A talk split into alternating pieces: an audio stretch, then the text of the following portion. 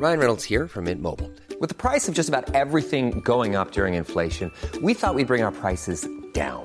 So to help us, we brought in a reverse auctioneer, which is apparently a thing. Mint Mobile unlimited premium wireless. Ready to get 30, 30, bit to get 30, bit to get 20, 20, 20, bit to get 20, 20, bit to get 15, 15, 15, 15 just 15 bucks a month. So, Give it a try at mintmobile.com slash switch.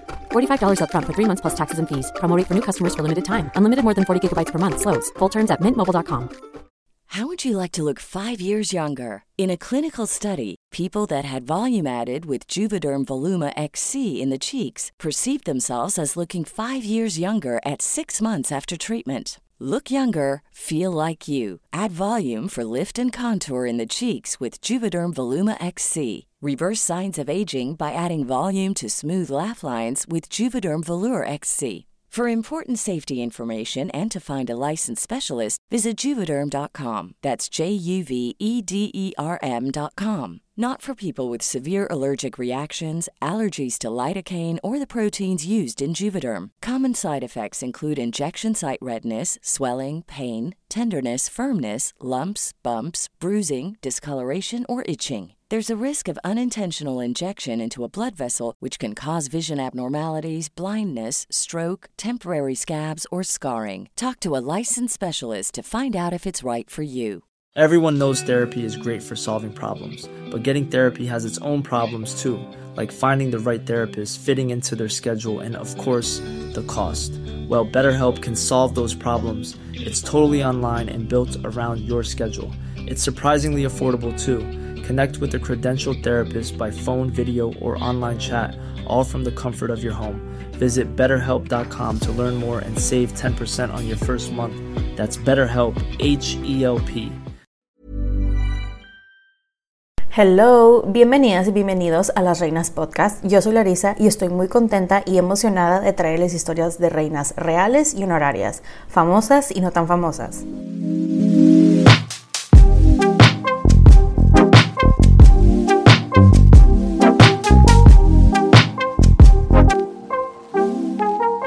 El día de hoy les estaré hablando de una mujer que fue llamada la Bella Doncella de Kent.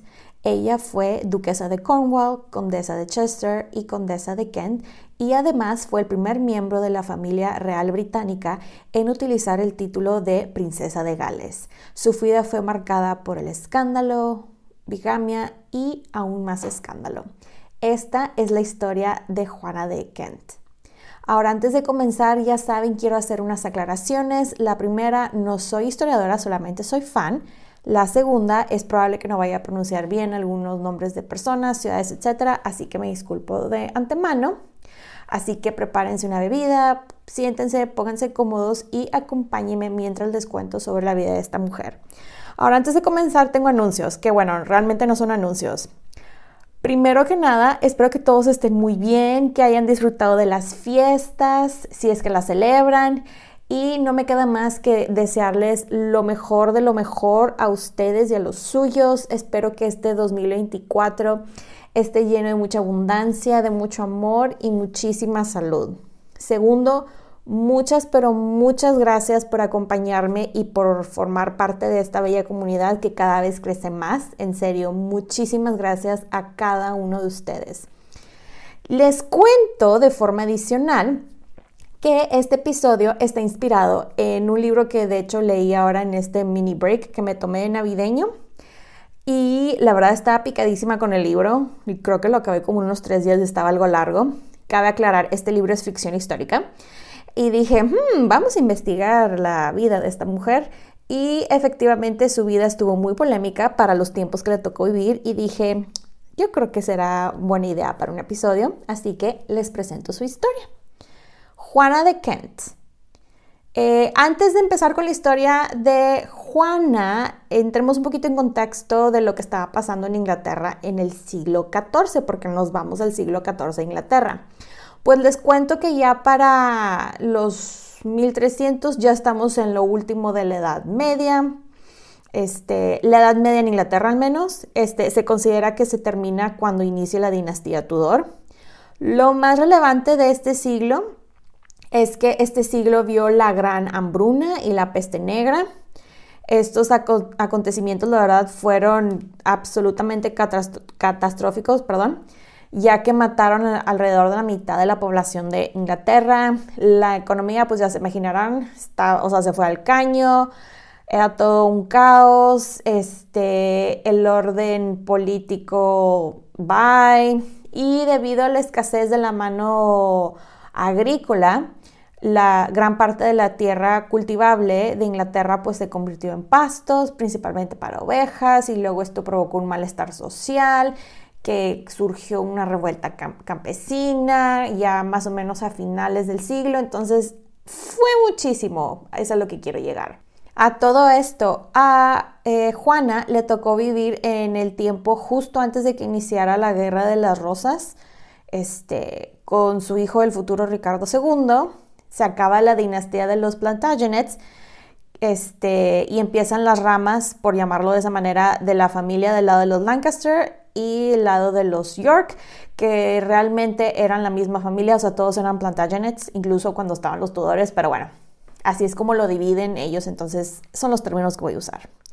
Ahora sí, cerrando este paréntesis, empezamos la historia de Juana, quien este, su nombre completo era Juana Plantagenet o Joan Plantagenet, que de hecho voy a usar el nombre Joan porque fue el que estuve escuchando mientras este, escuchaba el libro, porque el libro que leí, bueno, realmente lo escuché porque era audiolibro. Entonces voy a usar el nombre de Joan en esta ocasión. Les cuento que ella nació el 29 de septiembre de Fíjense, esta vez está bastante curiosa la cosa porque tenemos el día y el mes, pero no tenemos el año. Tenemos tres opciones de año. Tenemos 1326, 1327 o 1328. La verdad no, nadie tiene ni idea cuál fue, aunque hay más historiadores que dicen que muy probablemente fue 1328 y pues es el que vamos a usar para efectos de esta historia, ¿verdad? Joan era la hija de Edmund o Edmundo de Woodstock, el primer conde de Kent, y su esposa Margaret Wake o Margarita Wake, quien fue la tercera baronesa Wake de Liddell. Bueno, pues les cuento que el papá de Joan, Edmund, fue el sexto hijo del rey Eduardo I de Inglaterra, pero él fue el sexto hijo con su segunda esposa, quien era Margarita de Francia, la hija de Felipe III de Francia. Edmundo, el papá de Joan, y Eduardo II, o sea, el, rey, eran medios hermanos, para que no se me vayan a confundir. La cosa es, aquí empieza, digamos, el drama y escándalo empieza en la vida de Joan desde muy chiquita, ya que su papá, Edmund, pues la verdad siempre fue un partidario muy leal de su medio hermano mayor, el rey Eduardo II, pero esto lo puso en conflicto con la esposa de él, la reina Isabel de Francia, y el amante de ella, un hombre llamado Roger Mortimer, quien fue el primer conde de March. La verdad, Isabel de Francia después tendrá su propio episodio porque tuvo una vida bastante interesante, sobre todo la parte que compartió con su esposo, el rey segundo, y los amantes de él, porque la verdad parece una novela, en serio. El escándalo o lo que pasó que cambió la vida de Joan fue lo siguiente. Básicamente, este, convencen al papá de Joan que Eduardo II este, todavía estaba vivo a pesar de que habían celebrado el funeral. Entonces él estaba viendo, o sea, conspirando para rescatarlo de su cautiverio y pues restaurarlo en el en el, al trono. Perdón. Pero este complot fue descubierto y este, lo decapitaron. La cosa, este, o sea, fue decapitado porque lo acusaron de traidores, a lo que voy. Y cuando lo decapitan, esto fue en 1330. Este, y para todo esto, pues Joan tenía más o menos unos dos años, dependiendo del año que ustedes piensen que ella nació.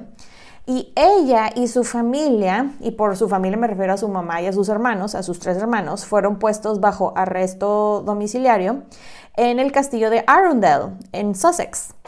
Este castillo, de hecho, se lo habían dado al papá de Joan unos años antes de que lo ejecutaran. Eh, pero bueno, la cosa es que se quedaron en Arundel por unos años. Después de ahí, bueno, la verdad es que todo este tiempo fue una época pues muy tensa, muy estresante tanto para Joan, para su mamá, sus hermanos, pero todo cambia, todo mejora, mejor dicho, cuando el nuevo rey, el hijo de Eduardo II, llamado Eduardo III, porque la gente es muy creativa con los nombres, los libera de su arresto domiciliario, este, y porque pues él ya tenía edad para ser rey y asume responsabilidad por la familia y los cuida, los cuida en la corte. De hecho, él estuvo casado con Filipa de Eno o Felipa de o Felipa en español de eh, Eno y ellos básicamente criaron a Joan en la corte y se convirtió en una, en una de las favoritas, sobre todo de la, de la reina Filipa. Joan, la verdad, se hizo muy amiga de sus primos los príncipes. Digo, pues ella se crió en la corte. Este, y ahí es donde conoce a Eduardo, a quien después le llamarían el príncipe negro, quien era el heredero. Y la verdad les cuento desde ahorita, para que se den una idea, que Eduardo pues siempre tuvo un super crush con ella y de hecho hasta le llamaba su Jeanette. Y Eduardo era unos dos años menor que ella, más o menos. Ahora vamos a hablar un poquito sobre su educación.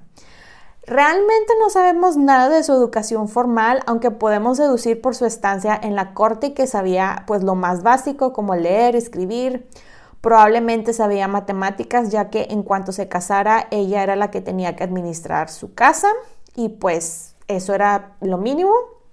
También sabemos que eh, sabía bailar y probablemente cantar, porque siempre se les enseñaba eso a las mujeres en las cortes, o sea, skills, bailar, siempre. Y en cuanto a sus looks y personalidad, Joan era una mujer guapísima, aún para los estándares de la época. La describían como una gran belleza en muchos registros. De hecho, les cuento que el cronista francés Jean Froissart dijo que ella era, y cito, la mujer más bella de todo el reino de Inglaterra y la más amorosa. Y Sir John Chandos Herald la describió como encantadora, agradable y sabia. No sabemos a ciencia cierta de cómo se veía, ya que o sea, no hay muchos registros en, vaya, cómo eran sus facciones y las imágenes que tenemos de ella se hicieron tiempo después. Pero me voy a ir con la descripción que viene en el libro que leí, que decía que ella era muy blanca. De hecho, la describían como, como si tenía alabaster skin, que es piel de alabastro en español. O sea, era una mujer muy blanca este, de cabello rizado y un rubio muy claro, pero claro a nivel como color champaña, ese estilo. Y tenía ojos violetas. Imagínense a alguien como la actriz Elle Fanning, así de blanca, pero un rubio más claro y ojos violeta.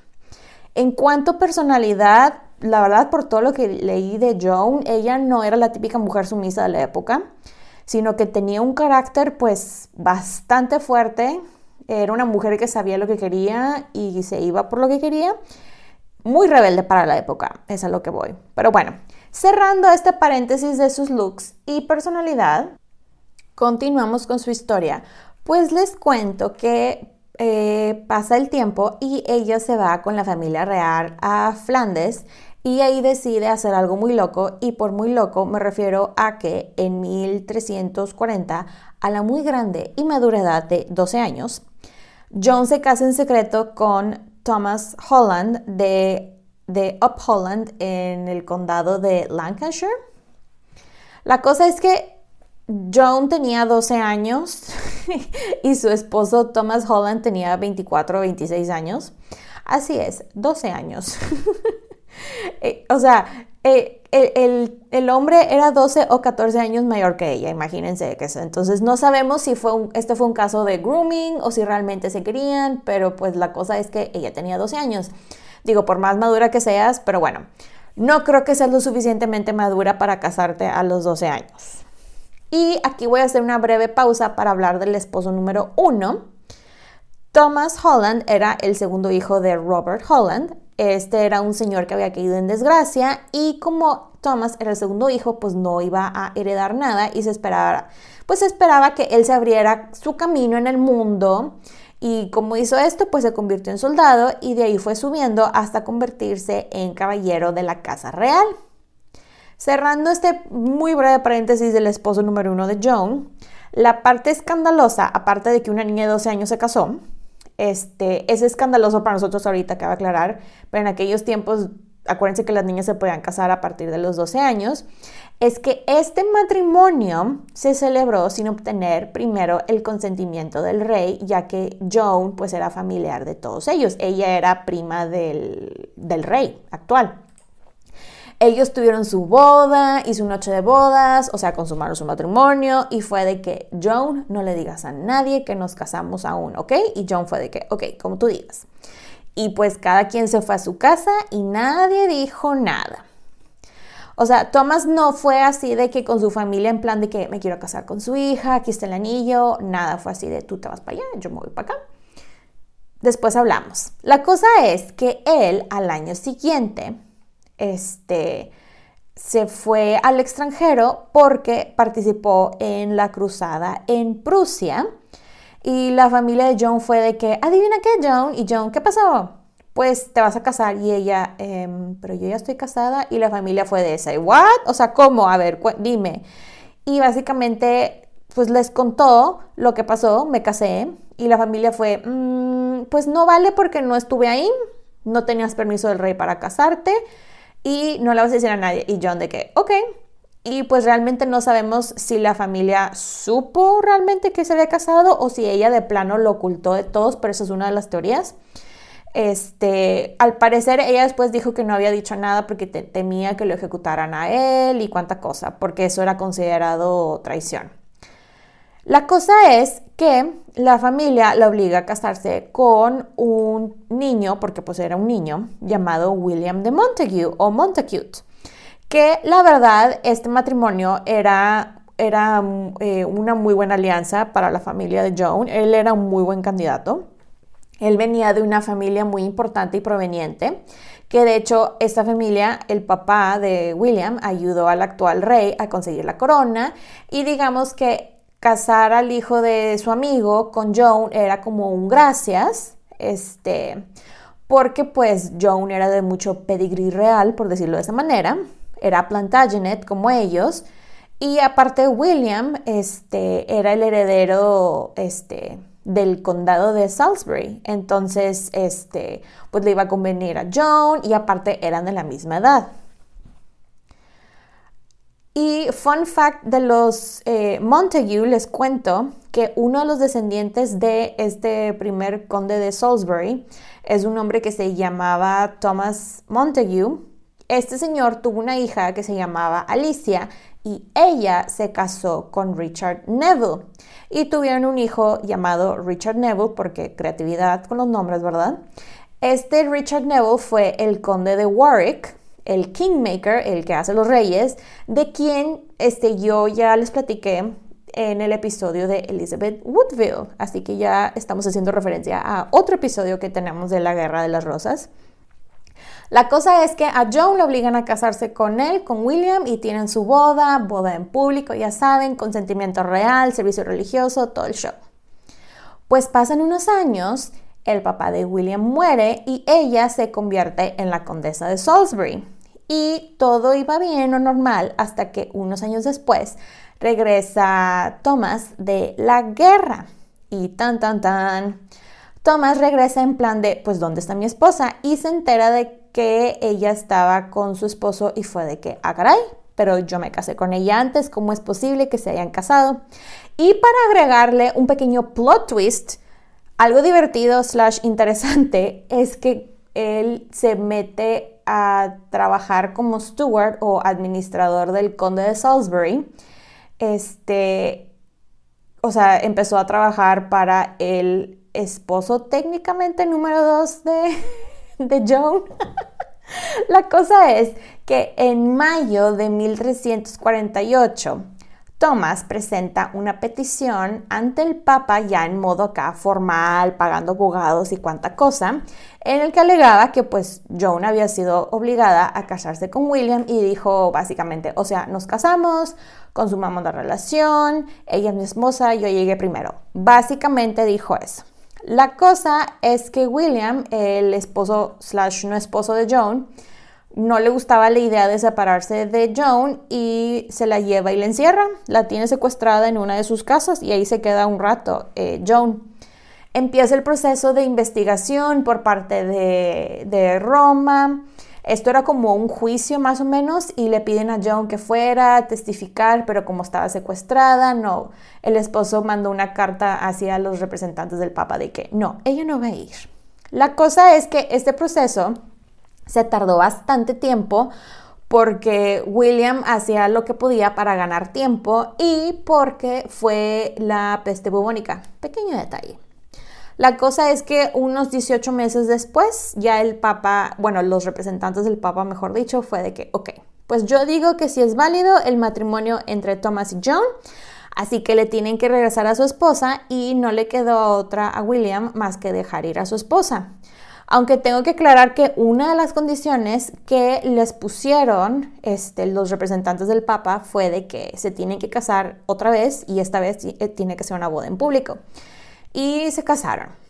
De hecho, encontré un artículo que manejaba una teoría bastante interesante que decía que no descartaba que en efecto Joan y Thomas se casaron porque, este, pero que era muy probable que Joan dijo que sí se había casado con Thomas eh, antes de su matrimonio con William para poder salirse de ese matrimonio que al parecer estaba muy infeliz. La cosa es que pues nunca lo sabremos, ¿verdad? Pero, o sea, ¿qué fue exactamente lo que pasó? si se casó antes porque estaba enamorada o no, si fue por salirse de la casa del técnicamente esposo número 2, aunque no fue su esposo.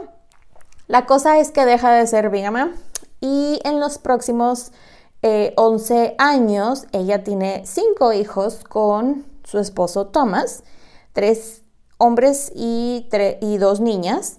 Eh, el primero fue Edmund o Edmundo, que nació en 1352, pero murió joven. Después fue Thomas, quien se convertiría en el conde de Kent. Y luego nació Juan, quien fue el duque de Exeter. Este, y de hecho, él se casó con, Isabel de Lancaster, quien era hija, quien era hija perdón, de Juan de Gante y Blanca de Lancaster. Y luego de ahí tuvo a su hija Joan, quien se casó con Juan V de Bretaña, y su hija Maud o Matilda, quien se casó primero con Hugo de Courtenay y después con Valerán III de Luxemburgo. En este tiempo que tuvo sus hijos, les cuento que eh, el hermano de ella, John, murió y ella hereda los títulos de baronesa Wake de Lidl, condesa de Kent en diciembre de 1352 y su esposo por derecho de Joan se convierte en el conde de Kent. Ahora, otro escándalo que se le atribuye a ella es el, de la leyenda de The Order of the Garter, que en español es el, el orden de la liga. Básicamente, este, esto lo que les voy a contar, por cierto, eh, pasó cuando ella estaba casada todavía con, el, con William ya cuando estaba a punto de anularse el matrimonio. Pero este cuento se le atribuye a ella en parte, les digo, la fundación de esta orden, que fue en 1348. Básicamente lo que pasó fue lo siguiente, ella estaba en la corte del, del rey Eduardo III, estaban en un baile que habían hecho porque estaban festejando que conquistaron o reconquistaron Calais y en ese baile estaba Joan, ya saben, sacando el equivalente de los eh, pasos prohibidos de la época. Y se le cae uno de sus como ligueritos, de sus ligas. La cosa es que alguien lo encuentra y se lo pasa al rey, o el mismo rey se lo encuentra. No sé, está medio confuso la, la historia. La cosa es que el rey se encuentra, eh, la liga es azul y la gente se empieza a reír de que, ay, qué risa, jajaja, que no sé qué, cómo es posible que se haya caído eso. Y luego el rey de que, cállense, y grita algo más o menos en el francés viejo que debe de sonar algo así como Onisua mal y pons, que es mal para el que piensa mal o vergüenza de aquel que de esto piensa mal. Y supuestamente le regresa la liga a John, quien en ese momento tenía unos como 20 años más o menos. Eh, by the way, Thomas, Thomas, el esposo de Joan, fue uno de los miembros fundadores de esta liga, by the way, lo cual se me hace muy, muy curioso. Y como momento interesante, les cuento que este, también se llevó a cabo un torneo en el día de San Jorge más o menos por esos tiempos, en 1349, y aquí todavía seguía casada igual con Salisbury. Eh, el conde de Salisbury luchó en el equipo del rey, mientras que este, Thomas Holland, quien ahorita ya era Sir Thomas Holland, estaba peleando del lado del príncipe de Eduardo, Eduardo, perdón, y los básicamente sus dos esposos se estaban peleando y tratando de este de que ella los viera y les diera su atención y ella así de que, em, ok. Eh, de aquí, este, les cuento, uh, fun fact adicional, esta orden de la liga sigue en vigor, por si tenían la curiosidad. De hecho, tienen a un canciller como encargado y el mero mero de esta orden es el actual rey del Reino Unido, Carlos III. Ahora, algo que quiero comentar de este escándalo que se le atribuye a ella este, durante su vida es que nadie realmente habló de esto mientras Joan estaba viva. Esto fue hasta el siglo XVI que empezaron a decir que la liga era de ella, que según relatos que se habían pasado de generaciones en generaciones, pero realmente no hay ninguna evidencia que lo de la liga que se encontró el rey o alguien cercano al rey era de ella. Solamente decía que era de la condesa de Salisbury, pero bien pudo haber sido la suegra de ella, no necesariamente ella. Pero bueno, cerrando este paréntesis y continuando con la historia de Joan, les cuento que a finales de 1360 muere su esposo Thomas y ella queda viuda. Y como había heredado muchos títulos y tierras, pues tenía los eh, ingresos que venían con dichos títulos y tierras y todo era de ella. Pues llega nuevamente un hombre que había estado muy presente en la vida de Joan desde niña y que había tenido un super crush con ella, Eduardo el Príncipe Negro, que, by the way, el apodo Príncipe Negro no era porque era malo, sino por la eh, armadura negra que siempre usaba. Eduardo eh, le regala incluso hasta una copa de plata que era parte del botín de una de sus primeras campañas militares como regalo de compromiso. Y de hecho les cuento que los reyes, Eduardo III y Filipa, estaban de que no, Eduardo, o sea, con ella no. Y de hecho estaban tratando de negociarle un matrimonio con una princesa, pero a la mera hora no funcionó y Eduardo fue de que si no es con ella, no me caso nunca. y la verdad es que a los reyes no les gustaba John como esposa para su hijo por las siguientes razones. Número uno, estaban preocupados por el previo escándalo de John con lo de los esposos y con todo lo que eso implicó, ya que técnicamente tenía un esposo vivo y eso podría traer problemas de la legitimidad de los futuros hijos. La segunda, la número dos, es que no estaba trayendo una alianza política como ellos esperaban. La tercera, Joan ya tenía cinco hijos. Y la cuarta, Joan ya estaba en sus treintas, o sea, ya estaba anciana según ellos, ¿verdad? Y cómo era que esa anciana iba a tener más hijos, porque pues tenía que tener el heredero, ¿verdad? Y aparte, este, digamos como la quinta, como ellos eran, pues primos, aunque técnicamente ella, ella era como la tía de él también por un lado. La cosa es que ellos tenían un grado de separación entre ellos y necesitaban la bula papal, ya que estaban dentro de los grados prohibidos de consanguinidad, o como se pronuncia esa palabra porque siempre me trabo, la cosa, ah, y otro impedimento era que Eduardo había sido, fue el padrino de su hijo John de bautizo, entonces al parecer eso para el Vaticano también era algo que impedía el matrimonio. No sé, no estoy segura de esas reglas, pero era lo que decía la investigación. La cosa es de que los papás de Eduardo estaban, no, Eduardo, mejor otra mujer, y él, nope, nope, nope. Yo quiero casarme con ella la cosa es que Eduardo y Joan se terminan casando en secreto. Segunda boda en secreto de Joan, cabe aclarar.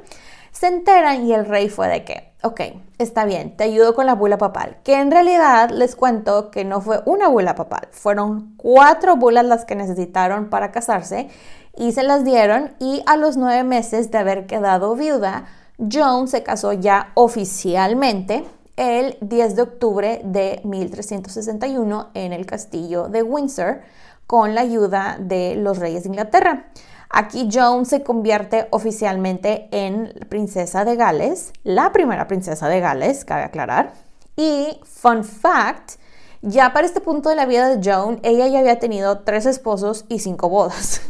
dos con Thomas Holland, una con William, el conde de Salisbury, y dos con el príncipe Eduardo. Muy adelantada Joan para su época.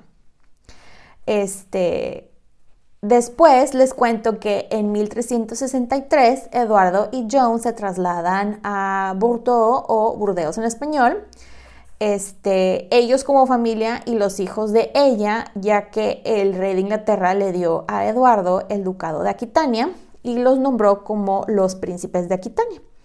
Aquí tuvieron su corte y cuánta cosa y al parecer eran una familia muy feliz, se llevaban muy bien. Entramos en una etapa feliz y triste para Joan. Les cuento que en 1365 nació su primer hijo Eduardo de Angulema porque la gente no es con los nombres. Este niño era muy querido por sus papás, pero lamentablemente muere de una enfermedad. Más o menos muere por el tiempo en que su hermano, este, Ricardo, el futuro Ricardo II, eh, Ricardo de Burdeos en aquel tiempo, él muere cuando Ricardo estaba naciendo, más o menos. Y Ricardo, de hecho, nació el 6 de enero de 1367 y esto fue todo un show. De hecho, hay hasta eh, registros de, del cronista Froissart que dice la siguiente historia y cito. A su debido tiempo, Juana, la princesa, se puso de parto y por la gracia de Dios dio a luz a su hijo.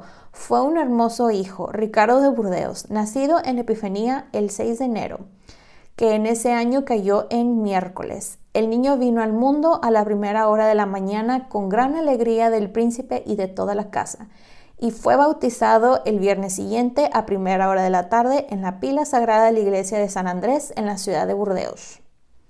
El niño se llamó Ricardo y luego se convertirá en rey de Inglaterra les cuento que al bautismo de Ricardo asistieron tres reyes de la época y eran besties de su papá, de Eduardo el Príncipe Negro, quienes eran el rey Pedro de Castilla, Jaime de Mallorca, Jaime IV eh, de Mallorca y Ricardo de Armenia. De hecho, un eh, cronista de Canterbury, un hombre llamado William Thorne, los describió como los tres reyes magos. Y como Ricardo había nacido en el día de la Epifanía, o sea, la noche de Reyes, esto era una señal así como muy auspiciosa de que tenía un futuro brillante. Cerrando esta etapa feliz y algo triste para Joan, continuamos con su historia. La verdad es que Joan y Eduardo eh, estaban muy enamorados. Eran de los que caminaban juntos agarrados de la mano y se mandaban cartitas muy amorosas y cuánta cosa. De hecho, hay cartas de él que mandó en plena campaña militar en 1367 que la llamaba su sweetheart, su amorcito y cuánta cosa. Que digo, la gente la verdad estaba en shock porque pues esto era, no era algo que se veía muy seguido, o sea, era muy raro que un matrimonio de este nivel se llevaran bien, mucho menos que se quisieran. Pues pasa el tiempo y la cosa es que, como dice mi mamá, el cuerpo cobra factura y la salud de Eduardo iba de mal en peor. Al parecer esto se debía porque toda su vida se la pasó peleándose en campañas militares, pero muy probablemente fue la disentería que le dio cuando estaba en España en una campaña militar. Eduardo como que ya sabía que se iba a morir y le dice a Joan, mejor regresémonos a Inglaterra, si voy a morir, que sea allá. Y se regresaron. Ya para cuando se bajaron del barco, Eduardo ya ni podía caminar, o sea, estaba prácticamente inválido y este Eduardo termina muriendo en el Palacio de Westminster el 8 de junio de 1376 eh, a sus 45 años de edad. Este, de hecho, le faltaba una semana para su cumpleaños 46. Y deja a Joan con el título de Dowager Princess of Wales, o sea, la princesa viuda de Gales en español. Aquí Joan queda viuda por segunda vez, pero lo bueno fue que le dejó la custodia de su hijo, el príncipe Ricardo.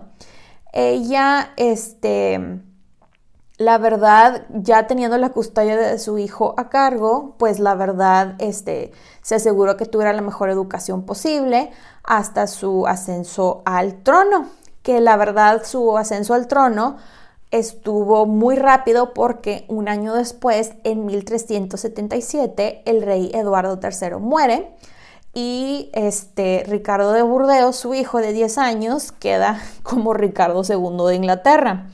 De hecho, eh, hasta en el testamento el rey le entregó a Joan miles de marcos y la libre restitución de joyas que ella que le había prometido.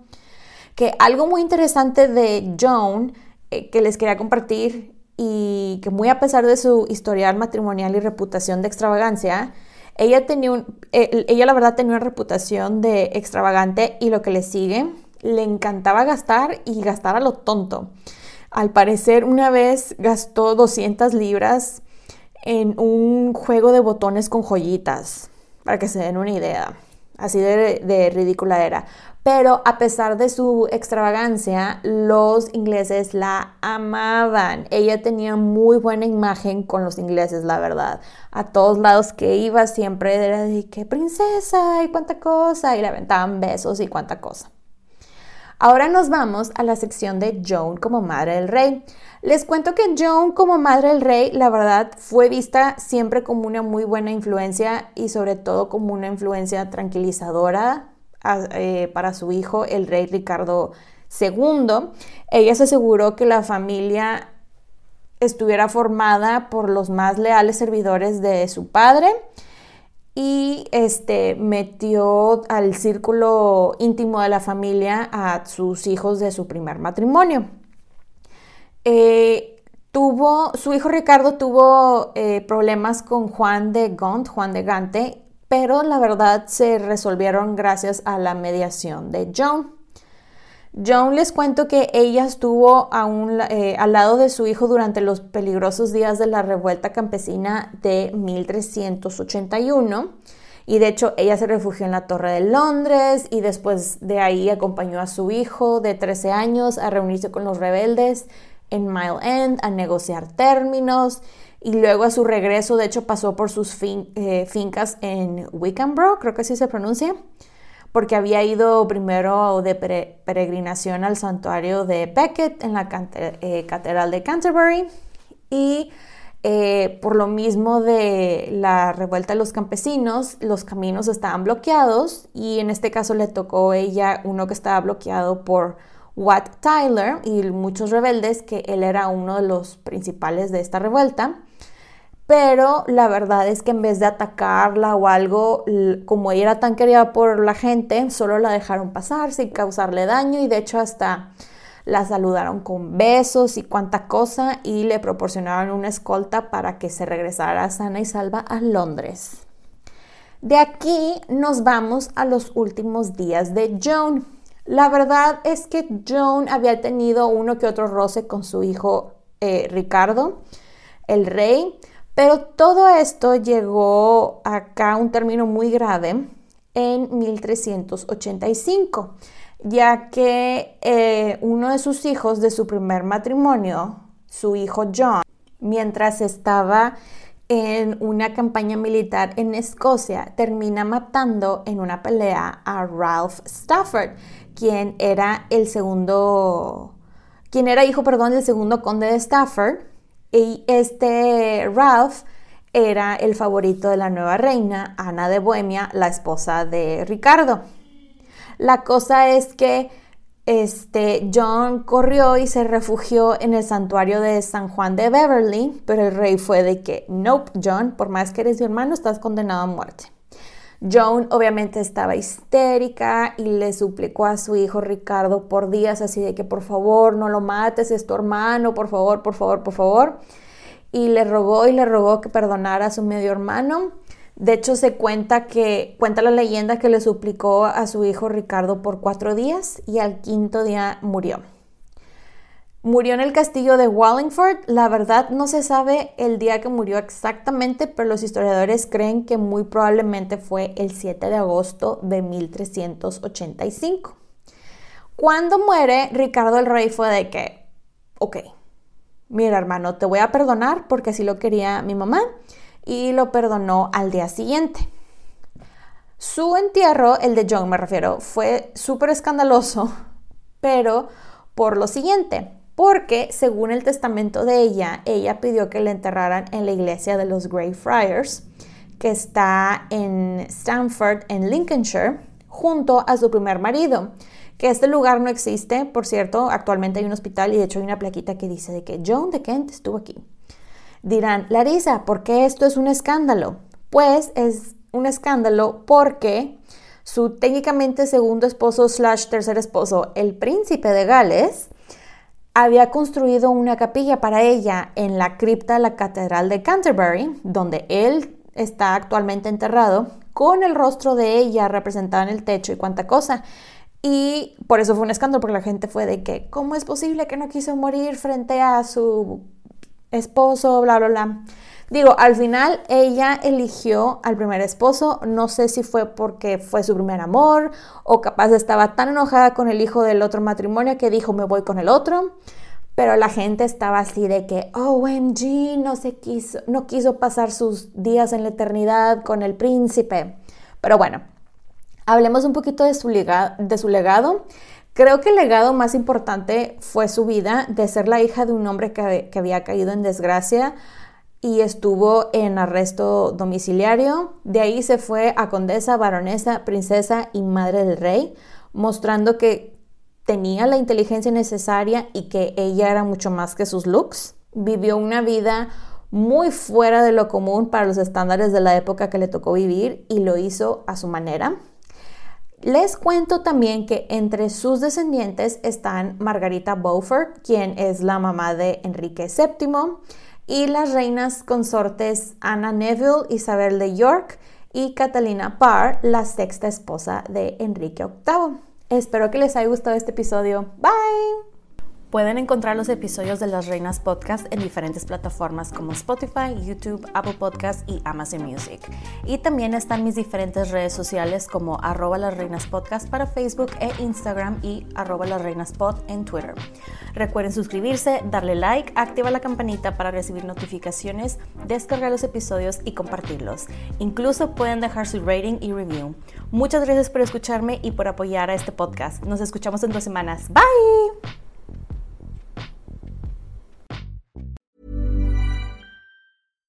How would you like to look five years younger? In a clinical study, people that had volume added with Juvederm Voluma XC in the cheeks perceived themselves as looking five years younger at six months after treatment. Look younger, feel like you. Add volume for lift and contour in the cheeks with Juvederm Voluma XC. Reverse signs of aging by adding volume to smooth laugh lines with Juvederm Volure XC.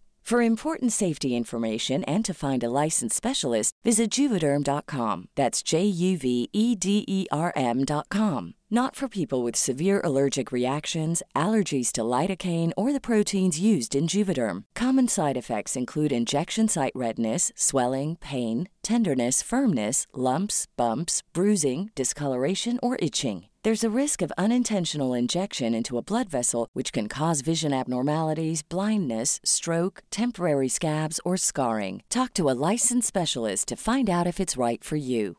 Hey, folks, I'm Mark Marin from the WTF Podcast, and this episode is brought to you by Kleenex Ultra Soft Tissues your ally to help tackle your allergy symptoms this season. I love the change of seasons, but nobody loves pollen and all those other things floating in the air that make you sneeze during this nice weather. Kleenex Ultra Soft tissues are hypoallergenic and allergist approved. So fight back against watery eyes and runny noses without worrying about irritating your skin. For this allergy season, grab Kleenex and face allergies head on.